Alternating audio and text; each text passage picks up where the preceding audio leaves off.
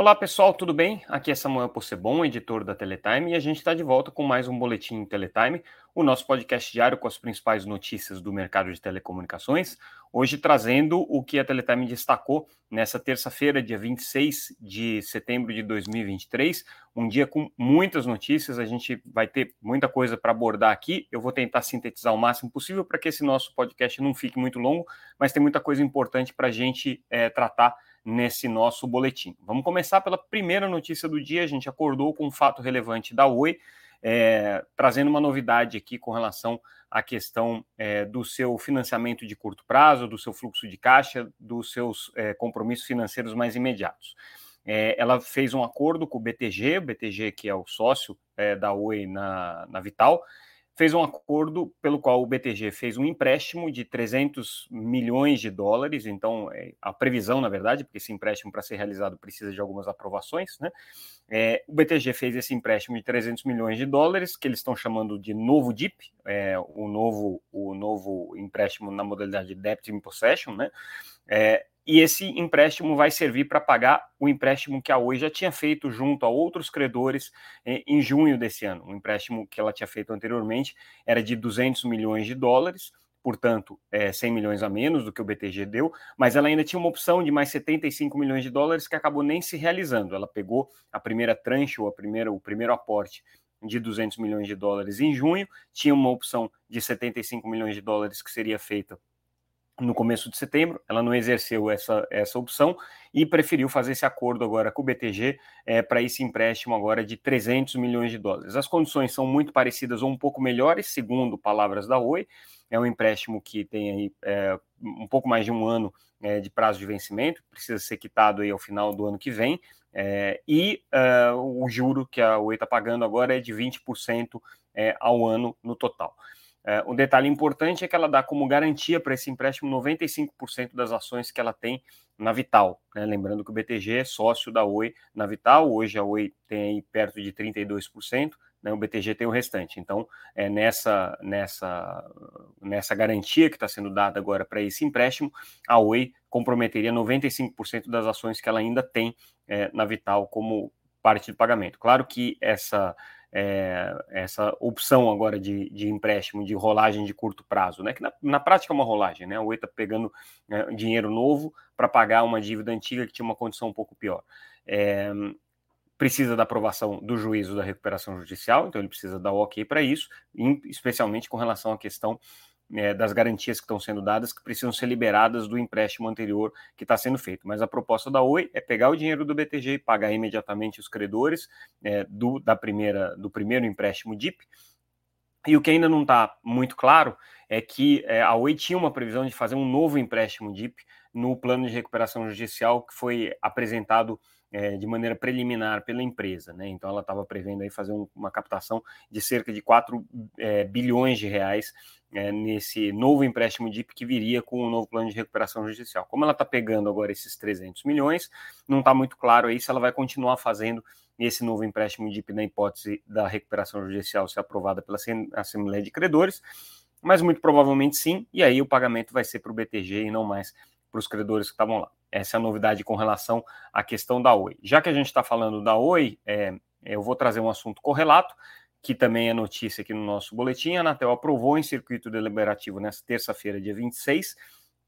é, a, o início do processo de conciliação por consenso é, com a Telefônica, ou com a Vivo, né, junto ao Tribunal de Contas da União. Mesma coisa que está acontecendo com a Oi, a Telefônica e a Anatel querem ir para o TCU para fazer um acordo com relação aos pontos pendentes aí pelo final é, do prazo de concessão do, de telefonia fixa da Oi. Especificamente, é, o que vai ser negociado aqui é o processo de migração de concessão para autorização, assim como a Oi. Do outro lado, é, a, a, as alegações que a, que a Vivo traz é, de fatores que causaram desequilíbrio econômico-financeiro provocados pela União, que são objetos é, de uma disputa arbitral também está suspensa, a exemplo da Oi. Os processos são muito parecidos, da Telefônica, da Oi, a gente vai ver ele da Claro, vai ver depois é, da Algar também, posteriormente até da Sercontel. Eles estão em fila, começou pela Oi, a Oi já está um pouco mais avançado no TCU, como a gente noticiou na semana passada, já com o ok, inclusive, do ministro é, presidente do Tribunal de Contas da União, Bruno Dantas, para que esse processo de com, é, pactuação por consenso avance, então agora vai ser constituída uma comissão é, de, de, de conciliação. No caso da Telefônica, que foi o segundo processo que a Anatel encaminhou, um pouco mais atrás, é o primeiro passo agora a Anatel fazer o pedido para o TCU. O TCU vai ter que é, analisar esse pedido, a área técnica do TCU se manifesta, vai para o ministro Bruno Dantas, ele é, é, é, ratifica ou não né, a, a, a, posição da área técnica, e aí começa o processo de conciliação por consenso. Então, mesma coisa, seguindo aqui os mesmos ritos. Hoje também foi um dia muito importante para a assinatura do, da portaria conjunta entre o Ministério de Minas e Energia e o Ministério das Comunicações. A gente traz lá no nosso boletim a íntegra da portaria, tem é, alguns aspectos interessantes. É uma portaria que tem em vista pequenos provedores é, como prioridade, ela fala especificamente é, de é, ajudar os pequenos provedores nesse relacionamento com os postes coloca uma coisa que pode ser complicada para grandes operadoras, que é a obrigação de que o tratamento de poste seja isonômico entre as operadoras de telecomunicações, e hoje a gente sabe que não existe essa isonomia, porque os grandes operadores que têm contratos mais antigos têm condições de preços mais interessantes, mas como eu disse, como é um, uma portaria que tem aí, é, no fundo, no fundo, uma mensagem de é, ajuda dos pequenos provedores é, de, de internet, das empresas prestadoras de pequeno porte, faz todo sentido que esteja sendo colocada aí esse, essa busca de tratamento isonômico. No mais, é, ela remete tudo para a regulamentação da Anatel, é, que já está sendo realizada, a regulamentação conjunta entre a Anatel e a ANEL, é, são portarias e é, que é, essa portaria dialoga com as propostas que estão sendo feitas pela Anatel e pela ANEEL. A gente vê, inclusive, um é, artigo muito parecido, que é o artigo que encerra a portaria, que também encerra a, a, a proposta de resolução conjunta que a gente já noticiou também em primeira mão, que é aquilo que diz que é, as agências vão tomar o cuidado para que sejam preservadas é, as, as melhores práticas técnicas, é, o respeito às condições de trabalho, a segurança do, dos usuários, enfim. É, esses dois dispositivos estão previstos nos dois documentos, o que mostra que eles conversaram antes de nascer. Mas a portaria foi assinada, é um projeto que o Ministério, os ministérios estão chamando de poste legal, que visa justamente esse processo de reordenamento e de regularização dos postes é, Brasil afora. Então, esse passo, é, do ponto de vista das políticas públicas, foi dado, assim como as duas agências reguladoras já estão trabalhando é, nos passos aí regulatórios que precisam. E aí a gente traz uma novidade, informação em primeira mão aqui também para os nossos leitores, os nossos ouvintes desse podcast. Conselheiro Alexandre Freire está é, tá inovando mais uma vez é, na, na, nas propostas de encaminhamento é, jurídico-regulatórios aí que estão sob a sua alçada. E aí, como ele é o relator do processo é, do, da regulamentação de postes, a regulamentação conjunta entre a Anatel e a ANEEL, ele formulou um pedido para o presidente da, da, da, Anatel, né, que é quem regimentalmente é, tem que encaminhar essas questões institucionais entre as agências, e o pedido do Alexandre Freire é para que a Anatel é, busque junto à ANEEL é, a, uma reunião colegiada conjunta entre as agências de telecomunicações para deliberação sobre o regulamento de poste, em linha com o que está previsto na Lei 14.210 de 2021. É, essa legislação ela prevê é, a figura da decisão administrativa coordenada que é quando você tem questões muito relevantes ou questões em que não existe um consenso dentro da administração pública, ou existem é, posições divergentes dentro da administração pública, em que você faz com três ou mais órgãos uma reunião conjunta é, em que você tira dessa reunião deliberações que valem para todos os órgãos. Então, o que o conselheiro está propondo aqui, com base nessa legislação, é justamente essa figura aqui, né, da decisão administrativa coordenada, que viria por meio de uma reunião é, deliberativa dos dois colegiados, do, do, Conselho Diretor da Anatel e da diretoria é, da, da ANEEL, para tomar essa decisão conjunta aqui com relação especificamente aos postes. Lembrando que as duas agências precisam, de fato, é, é, deliberar sobre esse regulamento e eles precisam ser congruentes e, e, e, alinhados, né? Então já existe um trabalho de alinhamento prévio, existem alguns pontos ainda de divergência, como a gente já antecipou, mas é que o que o conselheiro está propondo é que a deliberação se dê é, por, uma, por uma reunião conjunta. Claro que tem algumas regras específicas nessa reunião conjunta, cada uma das agências tem que trazer a sua sustentação é, de voto, é, as deliberações valem para os dois lados, tem que ser uma reunião cuja única pauta seja o ponto de, de resolução é, conjunta, de, de, deliberação conjunta, não pode ter outros temas aqui sendo abordados. E a gente lembra que existe uma, um acordo tácito, vamos dizer assim, entre os conselheiros da Anatel para tentar trazer esse assunto a voto ainda em outubro, quando o conselheiro Moisés Moreira, que fez boa parte da articulação com a ANEEL, ainda é conselheiro. Ele deixa o cargo no dia 4 de, de novembro, então a ideia aqui do conselheiro é, Alexandre Freire, que é o relator, é tentar trazer até o final do conselheiro Moisés Moreira. Vamos ver se é possível, vamos ver se é, o, a ANEEL aceita a ideia dessa resolução conjunta ou dessa deliberação conjunta entre as duas agências aqui, mas é uma proposta interessante. É, aí vamos falar agora sobre alguns temas relacionados ao mercado de satélites, lembrando que a gente está realizando no Rio essa semana o Congresso Latino-Americano de Satélites, um evento realizado pela Teletime, principal evento aí de discussão dos assuntos é, referentes a, a, ao, ao, ambiente satelital do Brasil. Hoje foi um dia de pré-evento, vamos dizer assim, a gente tem algum, teve algumas sessões é, voltadas para aspectos regulatórios e é, nesses debates surgiu um aspecto muito interessante. A gente é, deu na semana passada como notícia é, em destaque, vocês devem se lembrar, é,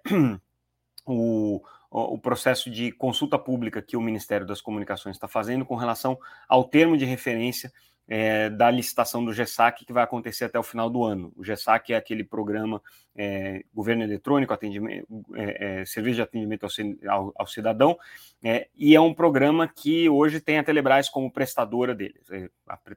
Telebrás aí atende cerca de 25 mil pontos de presença do GESAC. A licitação acontece, como eu disse, no final do ano e o Ministério colocou um termo de referência com várias condições e inovações importantes, entre elas o aumento substancial das velocidades aí demandadas do prestador de satélite que vai atender ao novo GESAC, vamos dizer assim, né, nessa nova geração do GESAC. É, e aí, para nossa surpresa, a Telebrás, que hoje é a principal é, parceira do governo aí na prestação dos serviços do GESAC, é, disse que com constelação GEL é praticamente impossível você atender os requisitos que estão sendo colocados aqui pelo governo nessa licitação de GESAC. É, não porque o GEL não tem a capacidade para isso, mas o custo vai ficar inviável, é, segundo a análise que foi feita aqui pela, pela Telebrás durante o nosso evento. É, mas não é um ponto que é só a Telebrás que sustenta. A Viasat, que é parceira da Telebrás, mas também é uma operadora importante de satélites com soluções GEL, e a SS, que também é uma operadora de satélites com soluções GEL, apesar de também ter soluções MEL, ambas concordam que é, as premissas que estão colocadas aqui no termo de referência, é, de alguma maneira, é, acabam excluindo as constelações GEL por conta das dificuldades, principalmente de custos que vão ser encontrados para você conseguir chegar nos parâmetros orçamentários aí que o Ministério das Comunicações tem. É, e tudo começa com a questão da conectividade significativa. Como a gente sabe que esse é o ponto de premissa mais importante para o governo nesse momento, é conseguir prover conectividade e conectividade na, dentro daquilo que se costuma chamar de conectividade significativa, é, as bandas exigidas para conexão em escolas, por exemplo, é, ficaram muito elevadas, né? E, e, a tecnologia de satélite tem dificuldade para atender essas bandas. Mas o que eles ponderam é que nem sempre você precisa de tudo isso de conexão, é, de capacidade de conexão à internet. Você pode ter um serviço de ótima qualidade que é, atenda todos os preceitos é, de conteúdo e de é, fruição da navegação, com velocidades um pouco menores, desde que você consiga garantir banda, que você consiga garantir é, uns bons sistemas é, terrestres de distribuição desse sinal, com Wi-Fi, com bons equipamentos, né, que você tenha conteúdos adequados para isso. Então, o ponto todo foi: será que é tão necessário assim você seguir esses preceitos de conectividade significativa para definir a tecnologia que você está contratando, considerando que hoje é, se você não é, é, abrir mão dessas exigências, praticamente você só tem um prestador que pode atender é, a essas demandas do Ministério das Comunicações, que é, nesse momento, a Starlink, que é a única operadora de satélites que tem constelação é, LEO com capacidade para atender é, as demandas que estão sendo colocadas aqui nessa licitação do GESAC. Essa aqui foi a reflexão trazida pela, pela Telebrás. A gente vai ter ao longo do evento a participação também no Ministério das Comunicações, que deve trazer um pouco mais de esclarecimento é, é, com relação a esse tema. É, lembrando que também nessa, nessa terça-feira teve o anúncio, e aí a outra notícia que a gente destaca, da Estratégia Nacional de Escolas Conectadas, é uma, uma, uma ação é, conjunta aí do, ministro, do Ministério das Comunicações, do ministro Juscelino Filho, em conjunto com o Ministério da Educação, com o ministro Camilo Santana. É, a ideia, obviamente, é fazer a conexão de todas as escolas de ensino básico do Brasil até 2026, melhorando a conectividade de cada uma dessas escolas para pelo menos 1 megabit por segundo por aluno, né, são 138 mil escolas. Basicamente, todos os programas estão relacionados aqui ao setor de telecomunicações, por isso que é, é, o, o Ministério das Comunicações está envolvido nesse projeto. A premissa básica é que você tenha conectividade de escolas com fibra, prioritariamente, até é, escolas que estão até um raio de 20, 20 quilômetros do ponto de chegada da fibra. Quando tiver mais de 20 quilômetros do ponto de chegada da fibra, aí sim você vai partir para uma solução de satélites, segundo essa estratégia aqui. Essa estratégia também cria um comitê executivo que vai é, fazer a gestão aí da Estratégia Nacional de Escola Conectada, em que participam o Ministério da Educação como coordenador, Ministério das, das Comunicações, Casa Civil é, e é, outros órgãos que vão ser convidados, como o Ministério de Ciência e Tecnologia, a própria Anatel, é, o FNDE, o Fundo Nacional de Desenvolvimento da Educação, a Telebrás, o BNDES e a RNP. É, os recursos são basicamente os recursos que hoje são viabilizados é, a partir do setor de telecomunicações. Então, FUST, é, os programas de conectividade 5G, nesse caso especificamente o Aprender Conectado, né, que está é, relacionado aqui aos recursos do, do, do, leilão de 5G que são geridos aqui pela, pela, pelo GAP, né, pelo grupo é, é, da, coordenado pela Anatel, o programa Wi-Fi Brasil, que é o GESAC, que é relacionado ao Ministério das Comunicações, o programa Norte e Nordeste Conectado também, do Ministério das Comunicações, é, e aí os projetos que estão relacionados ao Ministério da Educação, que é, é o Educação, o Política de Inovação em Educação Conectada, PIEC, o programa Banda Larga nas Escolas Públicas Urbanas, é, e também o programa de atendimento a escolas rurais. Né? Então, soma-se tudo isso, você chega aqui a um orçamento da ordem de 8,8 bilhões de reais para esses programas é, previstos aqui dentro da, da Estratégia Nacional de Escolas Conectadas, com esses objetivos que eu coloquei. Então, é um passo importante aqui que está sendo dado do ponto de vista de políticas públicas. É, o aspecto interessante, se a gente observar é, o, a, a íntegra da, da, da, da, da portaria é, que estabelece esse programa é que os provedores é, de infraestrutura vão ficar responsáveis por essa é, pela manutenção da conectividade depois de dois anos, quando terminarem os recursos, aí é que vai ficar vai ser decidido como que as gestões municipais e estaduais vão assumir essas escolas conectadas. É, então, é um pro programa importante, uma parceria importante é, entre Ministério das Comunicações e, e Ministério é, da Educação para levar adiante esses programas de escolas conectadas. Mudando de assunto, é, vamos agora tratar aqui do, do, do, do, tema que recheou aqui o nosso seminário de satélites, que é a questão é, da presença da Starlink no Brasil. Starlink, a gente traz até a notícia hoje também, né, já ultrapassando 2 milhões de clientes no mundo, né, mas eles tinham projetado, quando eles lançaram o serviço, chegar a esse ano com 20 milhões de clientes, tá? 2 milhões já é um número bastante relevante, mas hum, não chega nem perto da meta que eles tinham colocado quando lançaram o serviço. Mas independente disso, só no Brasil são 90 mil clientes, né? É um crescimento exponencial que eles estão tendo. É, e aí, é, obviamente, isso foi tema de discussão durante o Congresso Latino-Americano de Satélites e a Anatel deu o recado. Eles estão atentos ao problema é, da falta de suporte local que a Starlink tem. É, isso, claro que a Starlink é ainda um, um, um PPP, né, ou seja, é um provedor é, de banda larga que tem algumas prerrogativas de não precisar é, cumprir toda a regulamentação, porque ela tem é, menos de 5% de market share, mas a Anatel está atenta dos problemas que isso pode ser gerado, principalmente porque eles estão atendendo regiões é, muito carentes e muito remotas, por exemplo, a região amazônica, né? É, então, o que a representante da Anatel colocou durante o evento é que a agência está sim olhando isso, ela não está é, é, é, fazendo de conta que essa questão da, da, da, Starlink não existe, mas do ponto de vista prático, ainda não tem nada que esteja é, encaminhado no sentido de obrigar a Starlink a fazer qualquer tipo de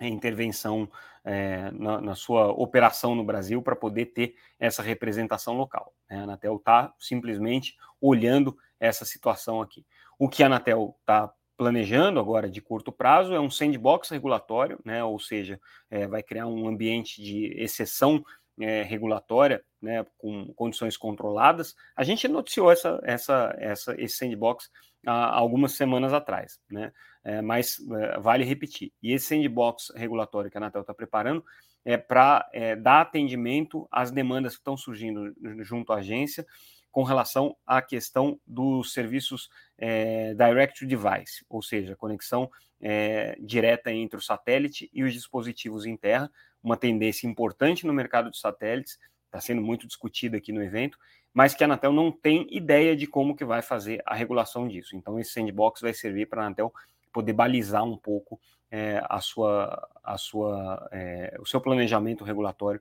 nessa questão específica dos é, satélites e das conexões diretas aos dispositivos. Também no evento a gente traz, trouxe informação é, de que o processo de mitigação é, das estações profissionais de satélite em banda C chamadas FSS, né? É, deve ser concluída já esse ano, né? A previsão original era até 2026, mas é, por conta da agilidade aí da, da EAF que está fazendo esse processo de instalação dos filtros e de mitigação das, das interferências e também é, pelas decisões que foram tomadas pelo GAISP, esse processo está muito acelerado e ele deve ser concluído aí até é, o final desse ano. Essa é a expectativa e a partir daí a Anatel teria condições de dar o sinal verde para o início é, do 5G na faixa de 3,5 GHz em todas as cidades brasileiras, Nesse momento, já são sete estados que estão é, com, com é, todas as, as, antenas profissionais né, de, de, banda C mitigadas, ou seja, já tem o filtro instalado, é, e a agência pretende avançar, além desses sete estados, concluir todos eles até o final desse ano, deve ser num ritmo aí bastante, bastante intenso que a EAF vai trabalhar. Eles trouxeram também algumas projeções interessantes com relação é, ao mercado de é, TVRO, né, essa migração que está acontecendo, é, e hoje já foram instalados é, cerca de 1 milhão e 200 mil kits é, de recepção é, TVRO em banda KU para beneficiários do cadastro único. A gente apurou, junto a fontes aqui do mercado que participam do evento, que além desse 1 milhão de kits é, distribuídos para os beneficiários do cadastro único, a indústria, né, o mercado no varejo, já se vendeu mais 2 milhões de kits é, de recepção em banda cal, ou seja, a gente teria hoje no Brasil aí em torno de 3 milhões de pessoas recebendo já o sinal via satélite é, por meio da tecnologia de banda KU, né, e ao final de, desse processo, lá para o final de 2025, a ideia é que, obviamente, não haja mais nenhum usuário de é, TVRO, ou seja, de recepção de sinais de TV aberta, operando na banda C, justamente para poder liberar a banda C.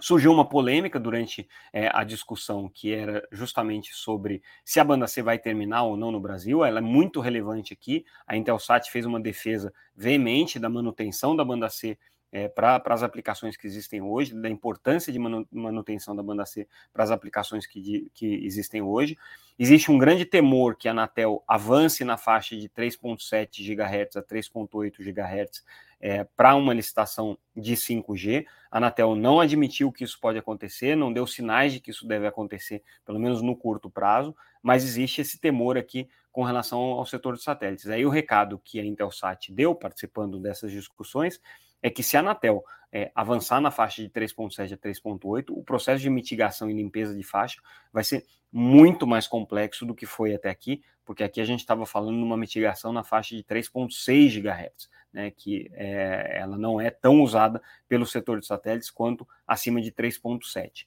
3.7 já é um problema, porque a Anatel já permite o uso é, dessa faixa para redes privativas em 5G, mas aí em ambiente indoor, controlado, né? O medo do setor de satélites é que a Anatel avance e permita o 5G aberto, né, é, com aumento de potência nessa faixa de 3.7 ou eventualmente até faça uma nova licitação.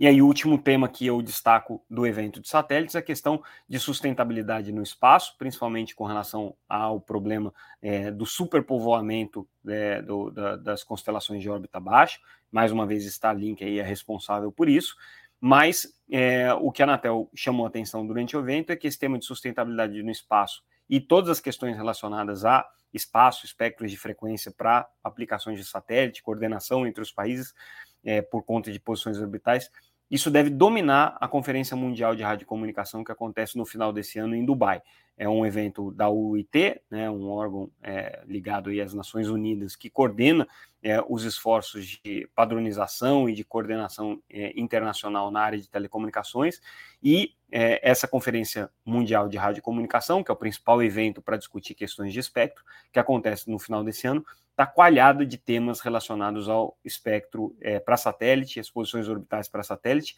e ao tema da sustentabilidade que deve ser trazido aí à tona é, ao longo dessas discussões. Foi um tema também importante nos debates aqui no nosso Congresso de Satélites, deve é, permear aí a, o, a, as discussões nos próximos dois dias também. E com isso, a gente encerra o nosso boletim de hoje. Mais uma vez, eu agradeço a audiência de vocês, a paciência né, pelo volume de informação que a gente tinha para trazer, mas tenho certeza que todos vocês julgaram aí que eram informações relevantes e que valia a pena a gente é, gastar esses nossos 27 minutinhos de hoje acompanhando o que de mais importante aconteceu na, no mercado de telecomunicações. Para quem é, ainda não acompanha, entrem lá no site www.teletime.com.br. Todas as informações que a gente trouxe lá estão lá nas notícias gratuitamente. Vocês podem se inscrever para receber as nossas newsletters diretamente no seu e-mail e também, obviamente, seguir a gente pelas redes sociais, sempre como arroba Teletime News. Ficamos por aqui e amanhã tem mais, pessoal. Obrigado mais uma vez pela audiência. Tchau, tchau.